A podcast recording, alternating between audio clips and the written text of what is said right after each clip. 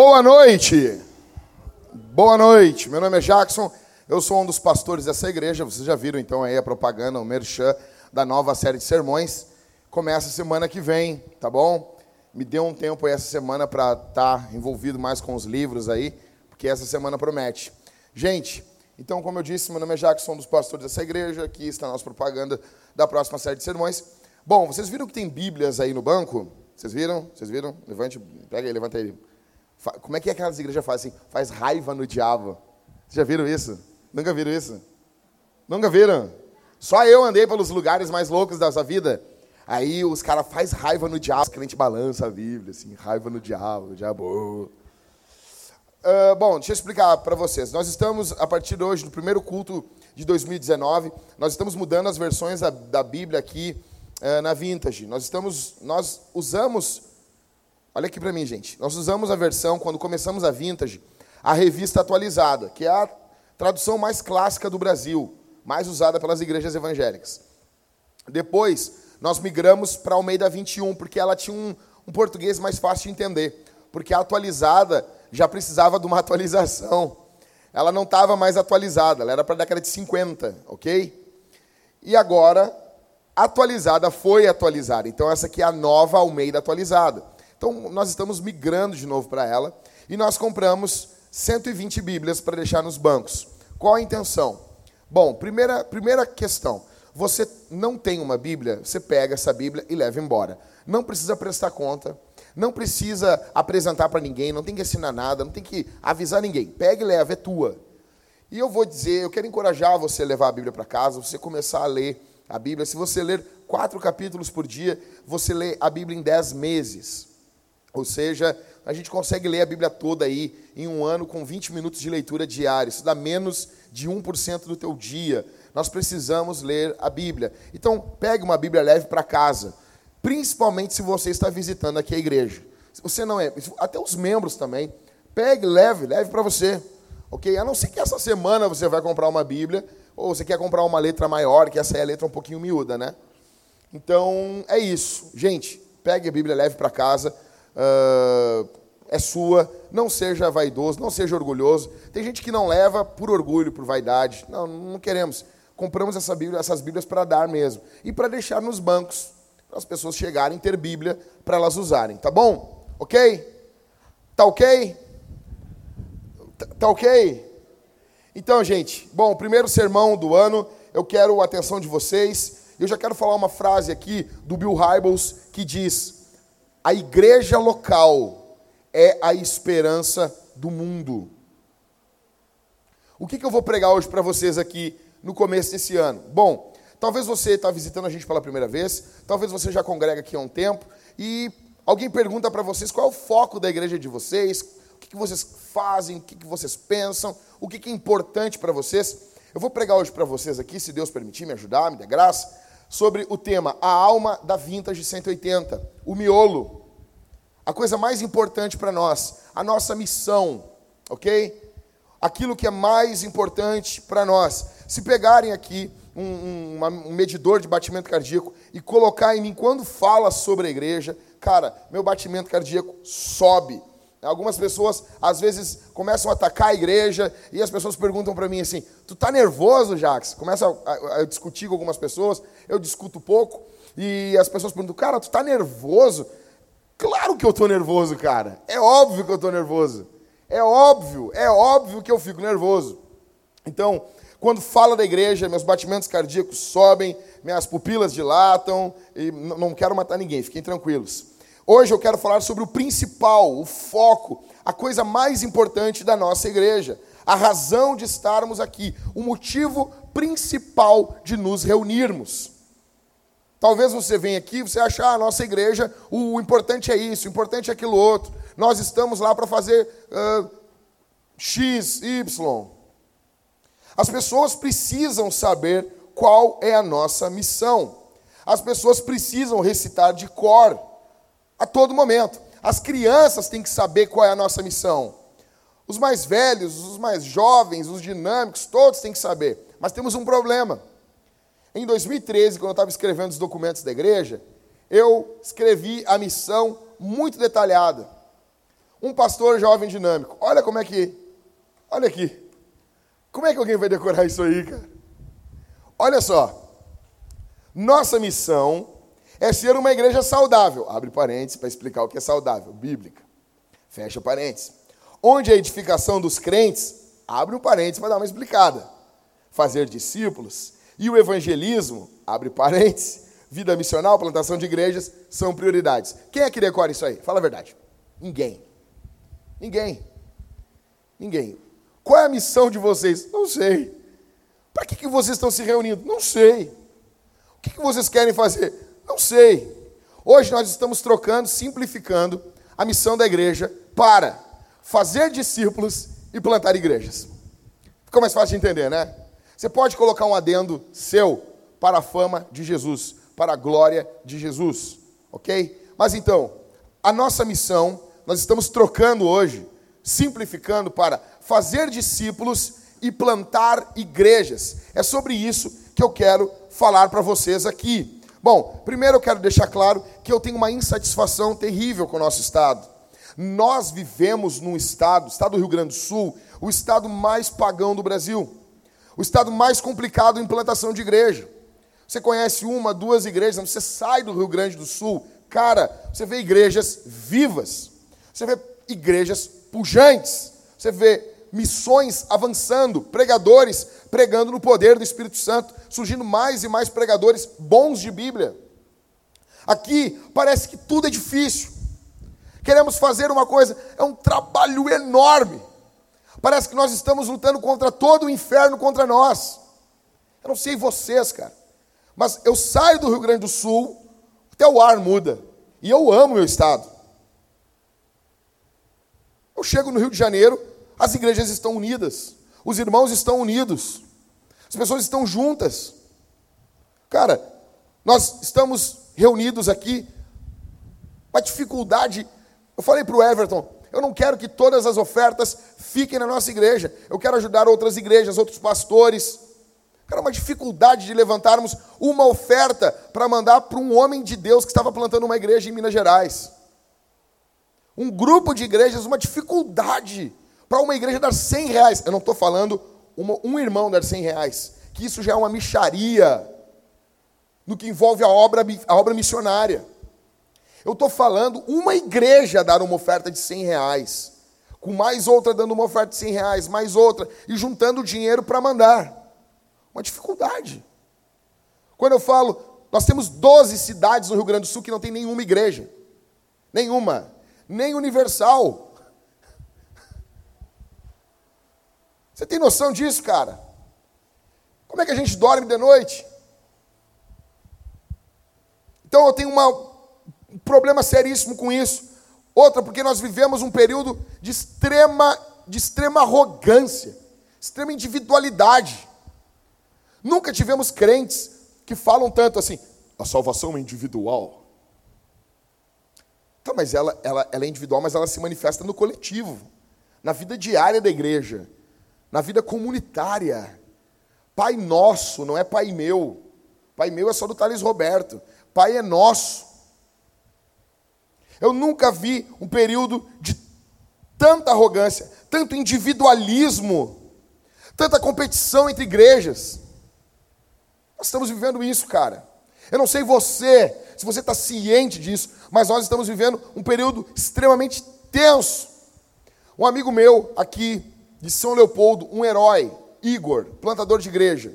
O cara plantou uma igreja três anos atrás, uma igreja batista. Então, só por ele plantar uma igreja batista, eu já congreguei igreja batista, não quero dar canelada em batista aqui, mas eu sei como é que a, como é que a música toca. Então, para levantar, para reunir todo mundo, para votar, para fazer todo mundo assembleia e vamos lá e, e conseguiu passar. Esse cara já é um herói, já tem que ser carregado nos ombros. O cara está plantando uma igreja em São Leopoldo. Depois de três anos, ele está plantando a segunda igreja, agora em. Fugiu o nome do, local agora. Não sei se tu te lembra, Everton. Montenegro. Obrigado. Esse cara, quando passou o primeiro culto, eu disse: Eu não acredito. O que nós deveríamos ter feito? pegado alugado um ônibus, pegado os carros, se tocado para Montenegro, chegado cedo lá, varrer a igreja. Estão começando a igreja em Montenegro com cinco crentes. Ele está viajando para pregar lá e prega em São Leopoldo. Esse cara é um herói. Você tem que botar ele nos ombros e cantar. O Igor é meu companheiro. Tínhamos que ter chegado lá de manhã cedo, levado comida, levado oferta, levado dinheiro, levado Bíblia, evangelizado com eles, ajudado, encorajado, ficar no culto, cantar bem alto, orar com eles no final e dizer: Deus abençoe vocês. Eu sinto falta disso. Eu sinto falta de luta pelo reino de Deus. Nos nossos dias, a luta é somente denominacional. É se na minha igreja, se não for na minha igreja, não é bom. Óbvio que nós não podemos ter aliança com qualquer tipo de igreja, é óbvio. Mas nós precisamos avançar. E nós não avançaremos no Rio Grande do Sul com uma igreja só. Nós precisamos de uma rede de igrejas. Minha oração é que Deus levante outras igrejas irmãs para se juntarem a nós, para juntas, talvez nós sozinhos não consigamos plantar uma igreja já no ano que vem, nesse ano. Mas juntos com outra igreja, nós podemos mandar um grupo de irmãos e um valor de oferta mensal e duas, três igrejas se reunirem para plantarem mais uma igreja. Eu não sei vocês, mas isso me deixa muito chateado. Deixa eu explicar para vocês aqui. Deus ama tanto, tanto o filho. O Pai, o Deus Pai ama tanto o filho, que Ele quer que nós sejamos parecidos com Jesus, para a glória do Filho. Vamos ler um texto bíblico em Mateus.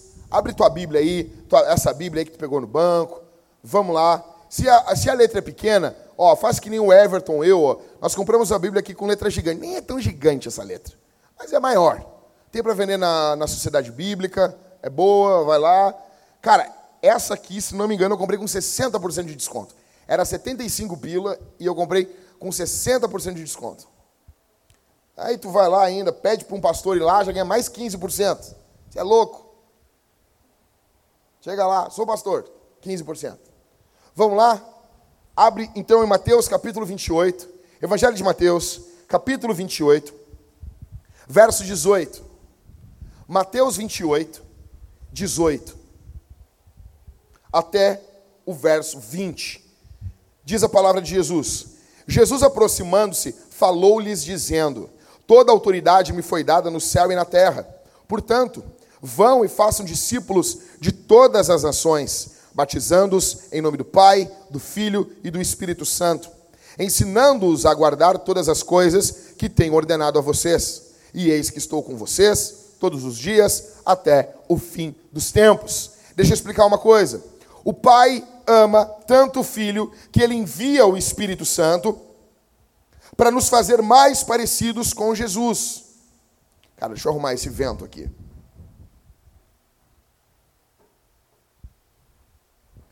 O Pai envia o Filho, o Espírito Santo, melhor dizendo, para nos fazer mais parecidos com Jesus. Tudo na criação precisa ecoar Jesus. É como se a criação fosse um presente do pai para o filho. Olha para mim aqui. A criação, tudo que você está vendo aí, tudo que você vê, é um presente de Deus Pai para Deus Filho. Quando Deus faz o mundo e Ele faz as montanhas, Ele está expressando a altura, a imutabilidade do Filho. Quando Ele faz os mares, Ele está expressando a profundidade do conhecimento do Filho. Quando Ele faz as florestas, as matas, ele está expressando a beleza do filho. Então a criação, ela é um presente do pai para o filho.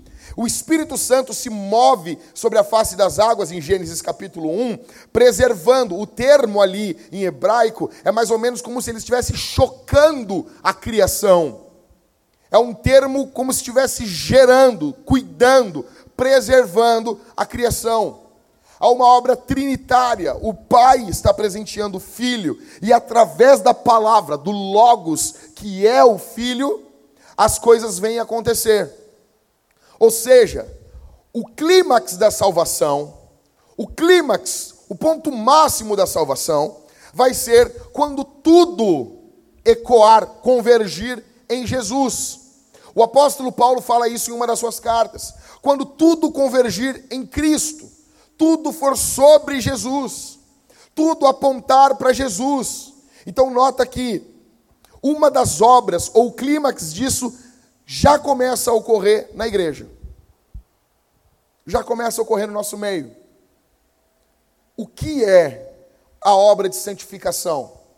A obra de santificação é quando o Espírito Santo opera em você e vai tornando você mais parecido com Jesus.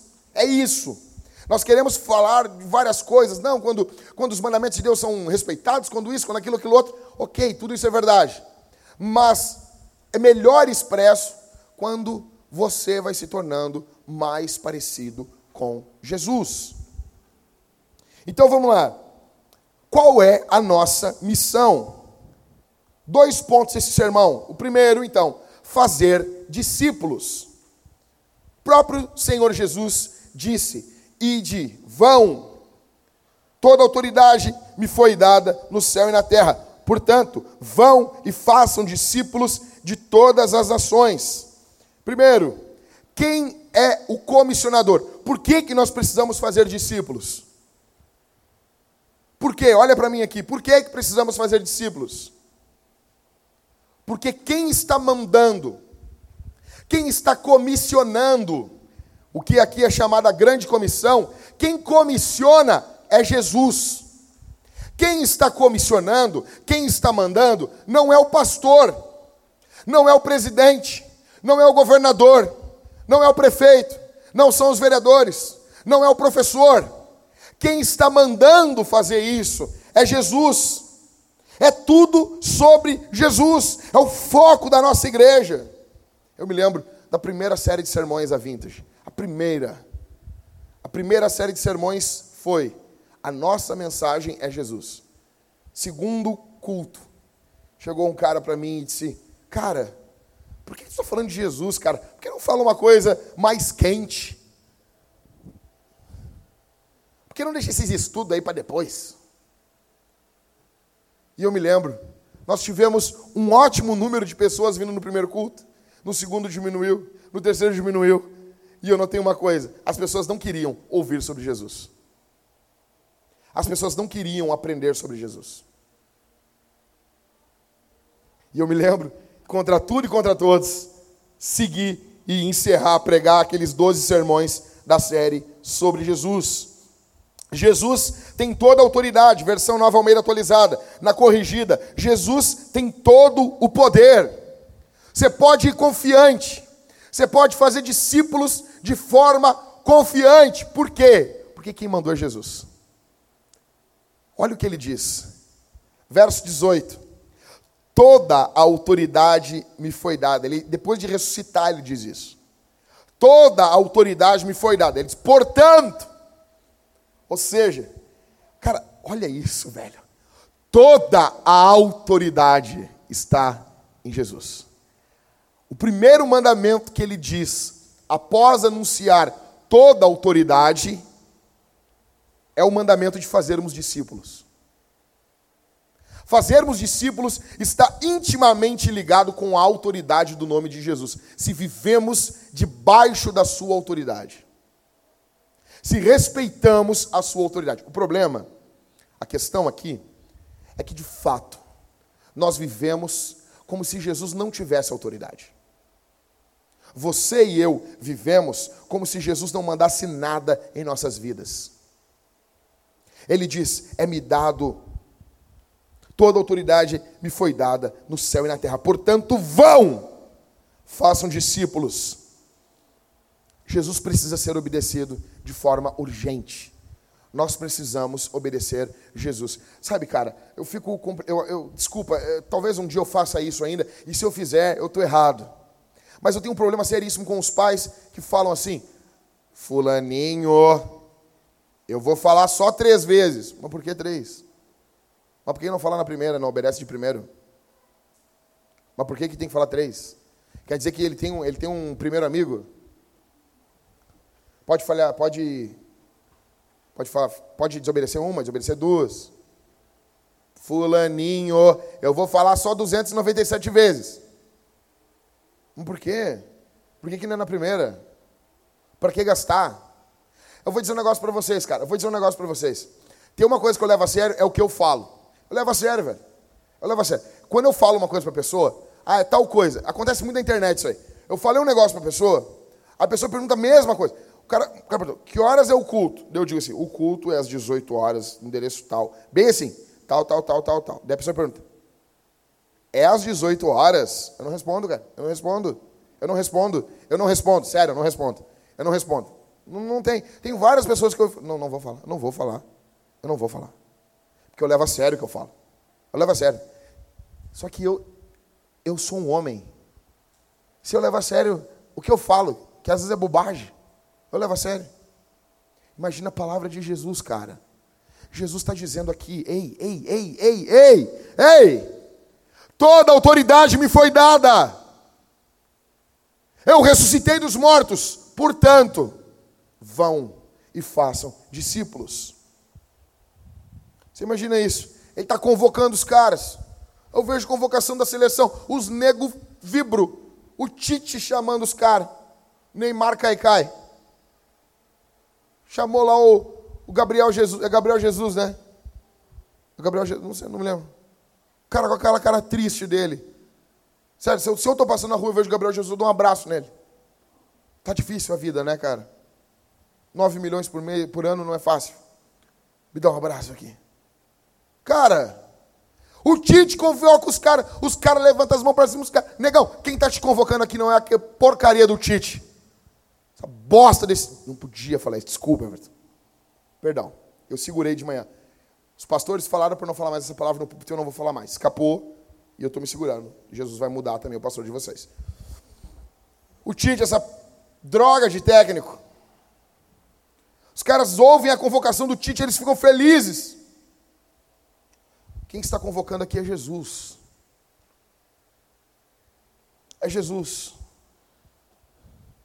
Qual o foco dessa grande comissão? O foco dessa grande comissão é fazer discípulos. Jesus não mandou nós fazermos fãs.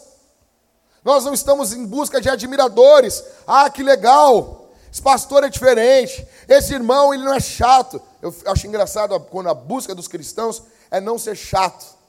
Vocês já viram isso? Tem cristão que o alvo da vida dele é não ser chato. Deixa eu dizer uma coisa: se você não é chato, você está sendo um cristão errado. Deixa eu dizer uma coisa, negão, nós somos quadrados. Nós somos quadrados, nós somos chatos. Se você não é chato, você não está sendo crente direito. Se você não encheu o saco de ninguém, se você é legalzão demais, cuidado, tu pode ser um 007. Então, qual o alvo? Nosso alvo não é não sermos chatos, não é fazermos admiradores, não é fazermos recrutar pessoas que, que nos sigam, fãs. Não! Nosso alvo é fazermos discípulos de Jesus. Qual o foco? O foco é esse. Jesus chamou a gente para fazer isso. Fazer discípulos de Jesus. Mas vamos lá. Então, o que, que é o que é um discípulo. A palavra discípulo é rica em significado, riquíssima. Ela tem um propósito. Para os cristãos, o termo discípulo é, é o coração da missão. O coração. Nós temos orgulho de dizer, nós somos discípulos de Jesus. O discípulo é um seguidor de Jesus. Discípulo é alguém inteiramente dedicado a aprender, a viver para Jesus. Afinal de contas, é tudo sobre Jesus. A gente realiza isso de quatro maneiras. Primeiro, identidade. Todas as pessoas buscam sua identidade em alguma coisa. Por exemplo, o que, que tu é? A mulher diz mãe. Quem está dando identidade para ela é o filho. O que, que tu é? O cara diz marido. Quem dá identidade para ele é a mulher. O que tu é? Eu sou uh, advogado. O que dá identidade para ele é o trabalho. O que, que tu é? Eu sou pastor. O que me dá identidade é o meu trabalho na igreja. Isso não é ruim. O problema é quando isso é a nossa primeira identidade. A nossa identidade mesmo, a nossa primeira identidade, tem que ser discípulo. Está ligado a Jesus. Então, discípulo, em primeiro, é aquele que encontra a sua identidade em Cristo. Para alguns, a sua identidade está no dinheiro, no poder, na sexualidade. É comum hoje em dia. O cara chega para ti, vai falar, tudo bom. Ele diz assim, tudo bom, eu sou gay. E o que, que eu tenho a ver com isso? Vocês já falaram com um ateu? os novos ateus, eu achei engraçado.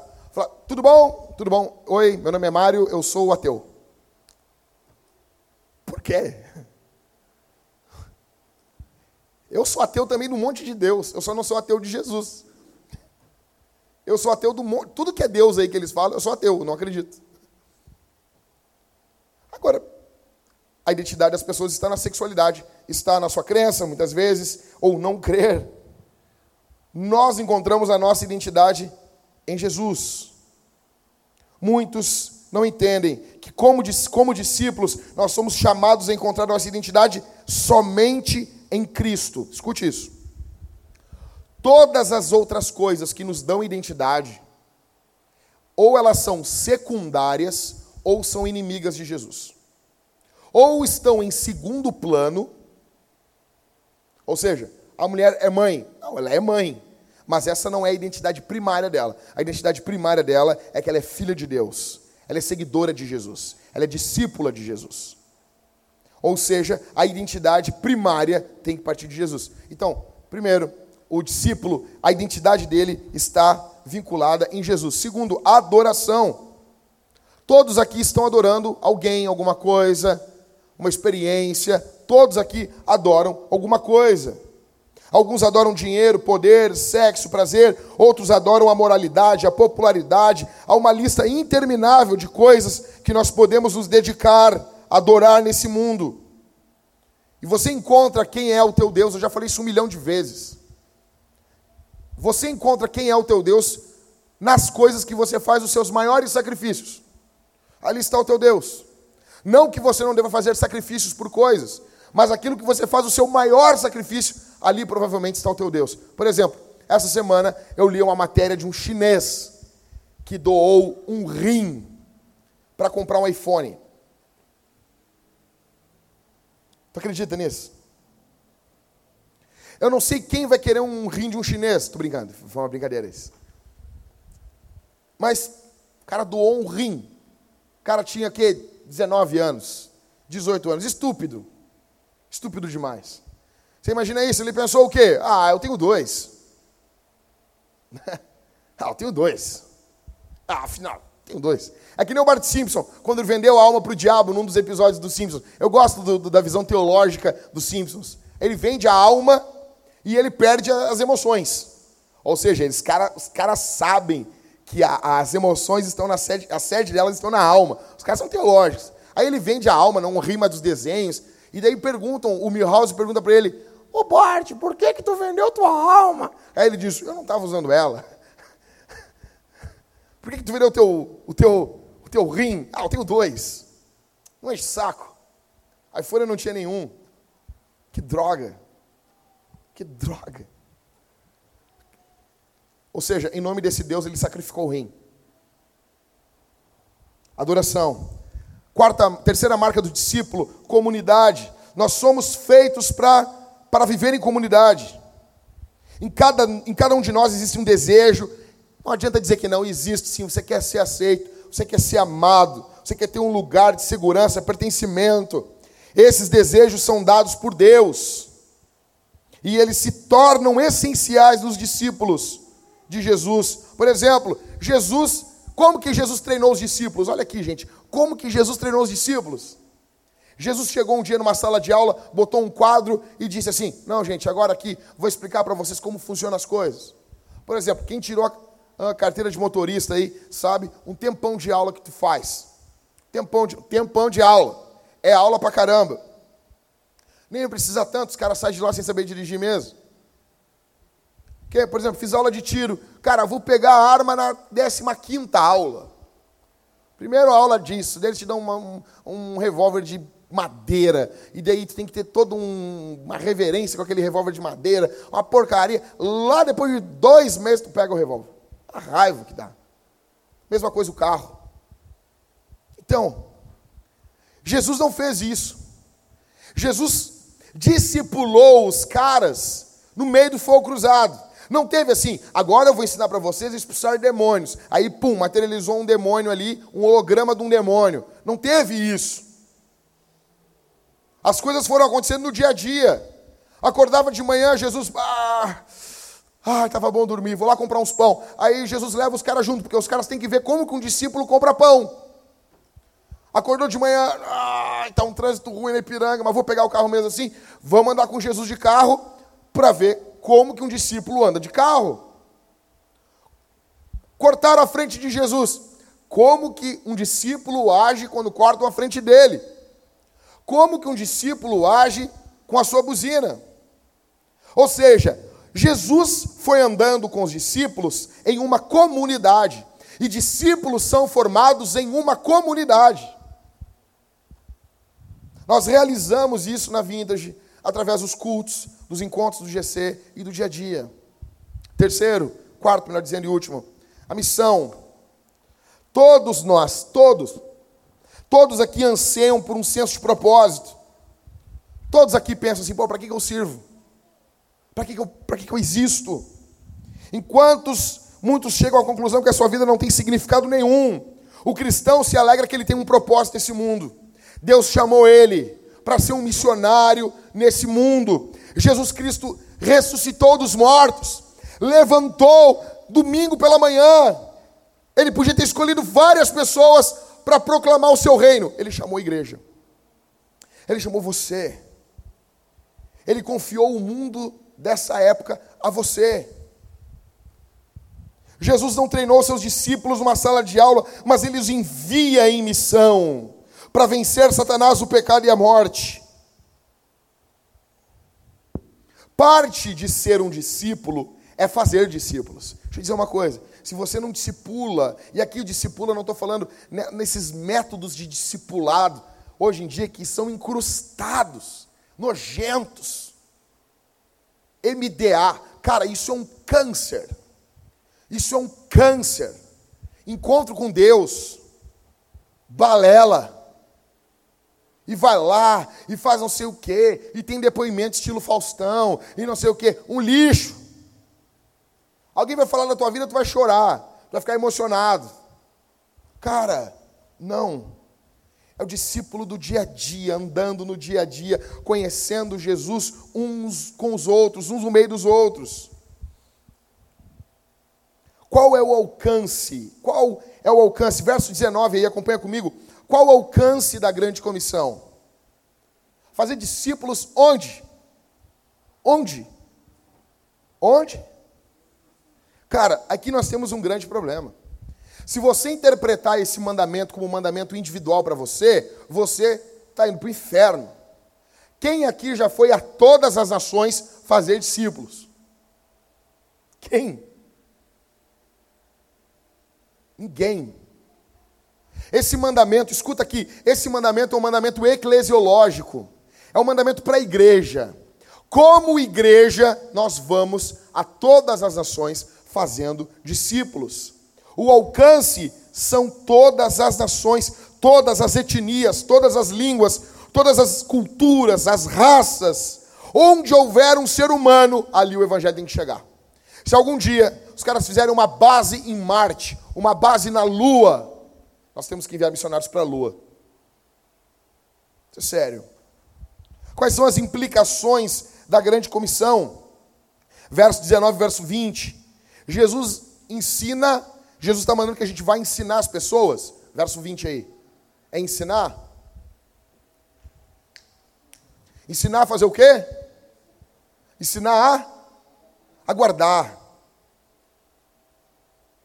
Jesus está dizendo: ensinando-os a guardar todas as coisas que tenho ordenado a vocês. Não adianta chegar numa nação, chegar num povo, chegar na igreja e ensinar as pessoas apenas não, não, não, não, não. Eu preciso ensinar as pessoas a guardar os mandamentos, a amar Jesus, a amar a palavra. Quais são as implicações disso? Jesus nos manda ensinarmos as pessoas a guardar todas as coisas, não apenas aquilo que agrada, não apenas aquilo que está na moda, não apenas aquilo que é legal, não apenas aquilo que dá like, não, todas as coisas. Quais são os motivos para nós cumprirmos essa grande comissão? Simples, o poder de Jesus. Antes de Jesus dar o mandamento, ele diz: todo o poder me foi dado. Eu tenho toda a autoridade. Então, assim, espera um pouquinho, cara. Espera um pouquinho. Tem autoridade, velho. A autoridade, o poder de Jesus. Aí eu te pergunto: é fraco o poder de Jesus? Não. O poder de Jesus está à nossa disposição. Escute isso. O diabo foi vencido na cruz. O diabo foi humilhado na cruz. Você pode ir e fazer discípulos de forma singela, simples, mas fazer discípulos, porque o diabo foi vencido na cruz, conforme Paulo falou aos Colossenses capítulo 2. Que Jesus pegou o escrito de dívida que era contra você, você estava condenado, ele pegou aquele escrito de dívida e ele encravou na cruz. Ele triunfou sobre os principados e potestades na cruz do Calvário. Jesus Cristo venceu a morte, o inferno, o diabo, o mundo. Se levanta ressurreto e diz: Eu tenho todo o poder, vão. O poder de Jesus. O inferno não prevalece contra a igreja, não prevalece, não prevalece. Então, o poder de Jesus, a ordem de Jesus, quem está mandando é Jesus, a presença de Jesus, verso 20, ele diz: Eu vou estar com vocês. Deixa eu dizer um negócio. Às vezes, você passa por tribulações, angústias. Aí o pastor chega e diz assim: Cara, Jesus está com você. E abre Mateus capítulo 28. Eis que estou convosco todos os dias, até a consumação dos séculos. Ou eu estou com vocês todos os dias. Todos os dias eu vou estar com você. Aí lê isso. Deixa eu explicar uma coisa. Jesus está com você? Ah, acredito que está. Eu acredito que com alguns aqui ele está. A questão é que o que Jesus está falando aqui não é sobre tribulação. Ele está falando que ele está com aqueles que vão. Ele está com aqueles que estão vivendo em missão. Ele está com aqueles que estão em missão. Então, cara, isso aqui, esse âmago aqui, ele está dizendo assim, ó. Gabriel, prega. Aí o Gabriel lá no coração dele, o Gabriel, mas eu tenho vergonha, eu tenho medo, eu tenho dúvida, eu tenho, eu tenho ansiedade. Daí ele olha para o Gabriel e diz assim: Gabriel, eu sei de tudo isso, e porque eu sei que tu está passando isso, eu vou estar contigo. Tem noção disso? Ele está dizendo que ele vai estar com a gente, porque ele sabe que não é fácil. Ele sabe que nós temos medo depois do jardim. Você tem medo de falar de Jesus para o teu vizinho. Você tem medo de falar de Jesus para tua vizinha. E Jesus está dizendo para você assim: Eu sei que você tem medo, eu estou com você. Eu estou junto. Por exemplo, aquele texto clássico lá, vocês se lembram daquele texto que diz assim: Onde houverem dois ou três reunidos em meu nome, eu estou ali. Todo mundo fala que aquilo ali é igreja. Não é igreja. Aquilo ali é disciplina eclesiástica. Se você ler o texto, Mateus 18, dez capítulos antes, o que, que a Bíblia está falando ali? A Bíblia está falando que quando o irmão pecar contra ti, tu vai até o teu irmão, confronta ele. Se ele não te ouvir, tu leva uma testemunha. Se não ouvir a testemunha, tu leva até a igreja. Se ele não ouvir a igreja, tu considera ele como publicano, como pagão, como publicano. Não considera ele como não cristão. Aí Jesus encerra dizendo: Onde estiverem dois ou três reunidos, eu estou com vocês. Ou seja, esse confronto do pecado ele não é bom para nós confrontarmos. Eu não me sinto à vontade confrontando as pessoas nos seus pecados. Não é uma coisa gostosa que eu acordo de manhã, nossa, vou confrontar três pessoas que estão em pecado na nossa igreja. Não é confortável, é desconfortável. Então Jesus está dizendo: onde estiverem dois ou três reunidos, no que envolve esse confronto, eu estou junto. Vai, Jack. Fala, chama atenção. Está com medo? Está com algum temor dos homens? Alguma ansiedade quanto a isso? Estou, Senhor. Eu estou contigo. O que Jesus está dizendo aqui é que aqueles que estão em missão possuem a presença de Jesus. Aqueles que estão vivendo em Porto Alegre, entendendo, acordando de manhã e pensando como que eu vou glorificar o nome de Jesus. Jesus está com você. A presença de Jesus. Eu pergunto para você, o que que falta? Falta o quê? Falta um poder maior? É pouco poder? Ah, queria um poder maior. Falta um salvador melhor? Esse salvador aqui é muito fraco. Precisamos de um novo. Falta o quê? Um comissionador melhor, uma proposta melhor, uma presença melhor. Jesus não é bom? Ah, queria um anjo. Queria um anjinho. Um anjo. Aqueles bebê gordo lá. Com os cabelos encaracolados. Com umas asinhas desse tamanho. Um bebê gordo. Com, com uma arpinha. Imagina, eu vejo um, um. Cara, se eu acordo, se eu acordo, eu vejo um bebê gordo voando, eu, eu, cara, eu dou uma voadora, velho. Imagina um bebê gordo voando. O que, que é isso? É um anjo. Por que, que um anjo tem que ser um bebê gordo? Contra o que, que tem contra o bebê magrinho? Então, a primeira coisa, primeiro nosso primeiro alvo, fazer discípulos. Fazer discípulos, pessoas que seguem Jesus, pessoas que amam Jesus. Segundo, plantar igrejas.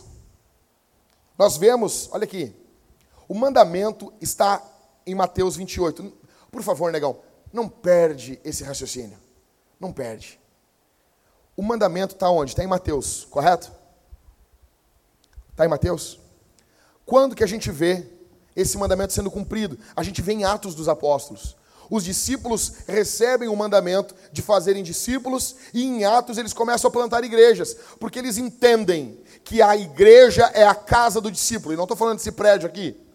Falando do, da nossa reunião, do nosso contato, da nossa comunhão. Isso é a casa, isso é a formação do discípulo. O discípulo é formado na igreja, plantando igrejas. Olha comigo. Quem aqui se lembra do fruto do Espírito? Quem aqui já desenhou um fruto na escola dominical? Uma laranjinha. E cada gominho botava lá. Paz, longanimidade, bondade, fé, temperança, ah, droga, porcaria. Quem aqui? Quem aqui já fez isso? Eu já fiz. Então lá. Não é frutos do Espírito. Ah, os teólogos chatos. Não é frutos, é fruto. É fruto.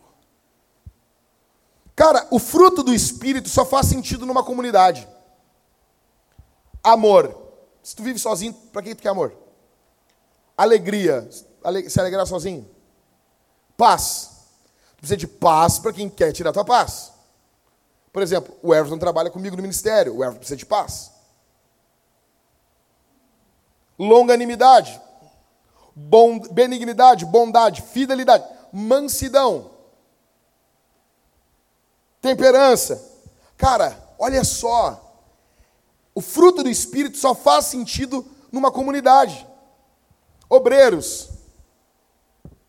Efésios capítulo 4 fala sobre que Deus deu à igreja obreiros, pastores. Escute. Ele mesmo concedeu uns para apóstolos, outros para profetas, outros para evangelistas, outros para pastores e mestres, com vistas ao aperfeiçoamento dos santos, para o desempenho do serviço, para a edificação do corpo de Cristo, até que todos cheguemos à unidade da fé e do pleno conhecimento do Filho de Deus, ao estado da pessoa madura, à medida da estatura da plenitude de Cristo. Deus deu pastores para a igreja. Esses pastores eles equipam os membros e os membros vão se tornando discípulos de Jesus. E esses discípulos, a medida madura deles é quando eles vão ficando parecidos com Jesus. Isso é santificação. O fato de termos pastores só existe, só faz sentido em uma igreja. Dons espirituais. Você imagina, dom espiritual. Não faz sentido ter dons espirituais sozinho. O cara tem o dom de curar. o cara está com frieira, ele vai curar as frieiras dele. O cara tem dom de curar, tem uma encravada, vai curar uma encravada. E até se tu tiver um dom de curar uma encravada, me procura no final do culto, que eu preciso que tu me cure. Assim, cara, não faz sentido. Dons só fazem sentido quando estão envolvidos em uma comunidade. Por que, que nós precisamos plantar igrejas? E talvez você pense assim, poxa, domingo, calor, primeiro culto do ano, o cara falando em plantar igreja, porque isso é a coisa mais urgente. Porque nesse momento o inferno está tragando pessoas. Nesse momento, pessoas estão fechando os olhos desse mundo e abrindo os olhos do inferno. Porque nesse momento, nações estão indo ao inferno. Porque isso é urgente.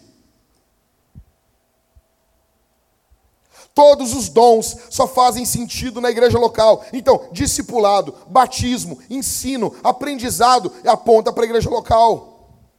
Por que, que nós precisamos plantar igrejas? Por que, que nós plantamos igrejas? Porque ela é a. Me... Escuta isso.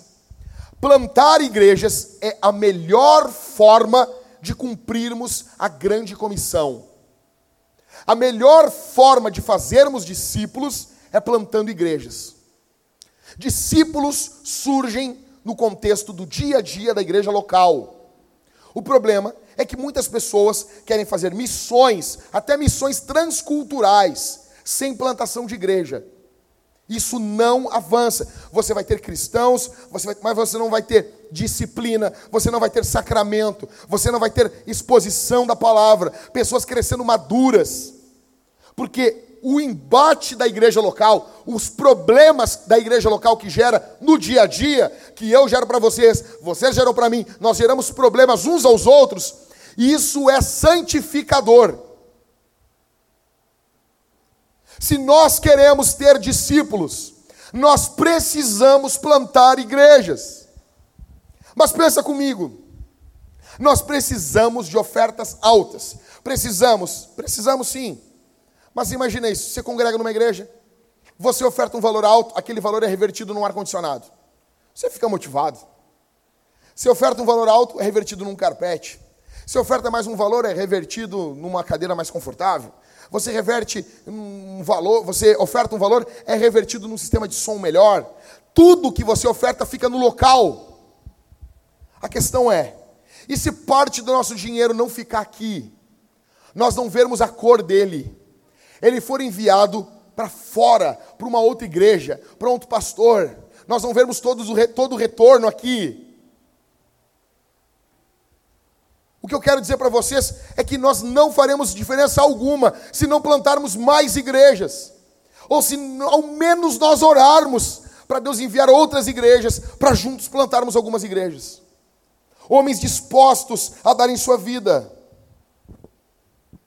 que é uma igreja missional, cara? O que a gente fala, fala, fala, igreja missional? Igreja missional é uma igreja que tem consideração por quem não crê. Igreja missional é uma igreja que entende o que é não crer. Eu não sei vocês, eu não nasci na igreja. Eu me lembro que isso aqui era uma tremenda idiotice para mim. E eu me lembro muito bem como que um cara que não crê pensa. Nós precisamos ter consideração com essa gente. Ao falarmos de Jesus para essas pessoas, o nosso português tem que ser claro, as pessoas precisam entender o que nós falamos. Ao nos relacionarmos com essas pessoas, as pessoas precisam entender o que nós estamos dizendo. Não estamos atrás de uma subcultura, ou seja, ah, tem o parque de diversões do mundo, então tem o parque de diversões da igreja. Tem a música do mundo, tem a música da igreja. Tem a novela do mundo, tem a novela da igreja. Sabe essa coisinha chata, nojenta? Aí tu, aí tu vive uma subcultura, tu vive só essa subculturazinha. Tem, tem lá o Netflix, agora tem o Cellflix. Já, já tem isso aí, Godflix, Cellflix, não sei o que, what the hell, tem tudo. Então nós vivemos escondidos dentro de uma tribo Jesus não fez isso. Jesus misturou os discípulos com as pessoas. Vocês são sal, salguem a terra. Se misturem, conversem, estejam juntos. Qual é a nossa missão, Vintage? Qual é a nossa missão? Qual é a nossa missão, Vintage? Qual é a nossa missão, Vintage? Qual é a nossa missão, Vintage? Por isso nós doamos o nosso tempo, por isso nós doamos o nosso dinheiro, por isso nós doamos os nossos talentos, por isso nós doamos a nossa saúde, porque nós temos um mundo inteiro pela frente. Se nós não formos, quem vai ir? Escute isso aqui. Isso aqui eu não falei de manhã. Deixa eu dizer, eu creio que o Espírito Santo me leva a dizer isso aqui. Um casal de missionários chega na Índia. Um casal de missionários. chegam na Índia, se chegam, começam a conhecer o local. E no dado momento eles chegam na beira do rio Ganges, numa parte mais retirada. Eles chegam ali e eles encontram um outro casal e eles começam a falar de Jesus. Começam a falar de Jesus. Resumindo, depois de um tempo pregando o evangelho para aquele casal, aquele casal aceita Jesus. Se converte ao evangelho. E eles começam a chorar muito, muito, muito, muito, muito.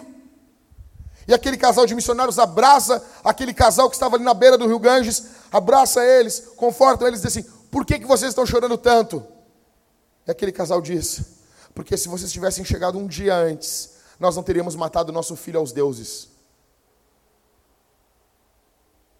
Se nós tivéssemos conhecido quem é Jesus um dia antes, nosso filho estaria vivo mas nós estávamos às garras do diabo e nós matamos o nosso filho em oferenda aos deuses.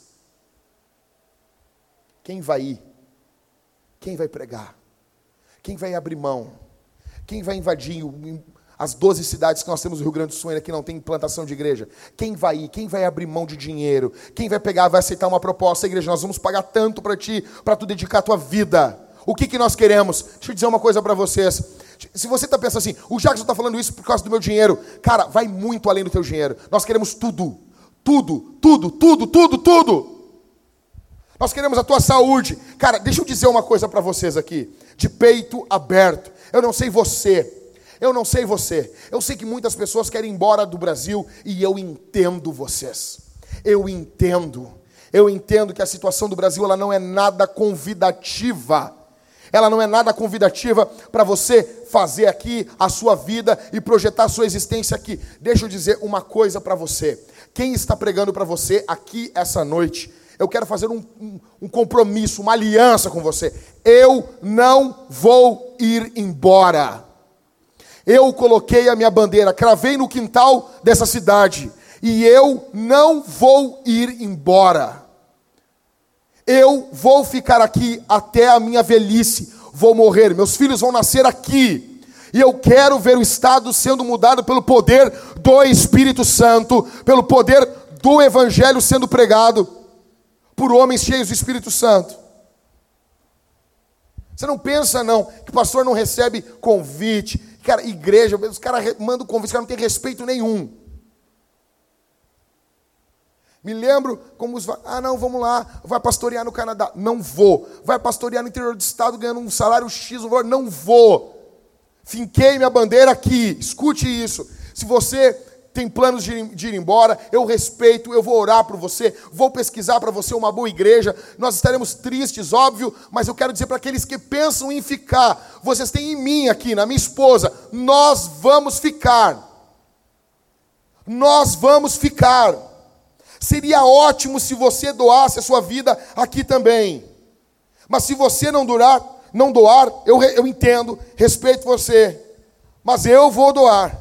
Escute isso, cara. Talvez eu não, talvez eu esteja falando isso para alguém você pense assim: "Ah, mas não é grande coisa". Mas o que eu tenho, o que eu tenho, essa vida, essa carcaça, eu vou deixar nesse estado, pregando o evangelho aqui, plantando igrejas aqui. Aqui é o campo missionário do Brasil. Aqui é o local onde é chamado de cemitério de pastores. Nós precisamos levantar igrejas cheias do Espírito Santo aqui. Qual é a nossa missão, Vintage? Fazer discípulos e plantar igrejas. Eu quero ver esse estado tomado por discípulos, de igrejas cheias do Espírito Santo, igrejas que plantam igrejas, igrejas que plantam igrejas, igrejas que não estão focadas somente em si, mas igrejas que têm prazer em doar membros, valores, recursos, tempo para a plantação de outras igrejas. Deus vai trazer gente que tem esse desejo no seu coração. Escute isso. Talvez você não vai ficar aqui, Talvez você vai receber uma proposta irrecusável e você vai embora. Eu amo você, eu entendo você. Você é meu amigo. Eu quero dizer para aqueles que vão ficar, Deus mandará pessoas, Deus mandará recursos para plantarmos igrejas, para fazermos discípulos, para doarem a sua vida aqui por esse estado.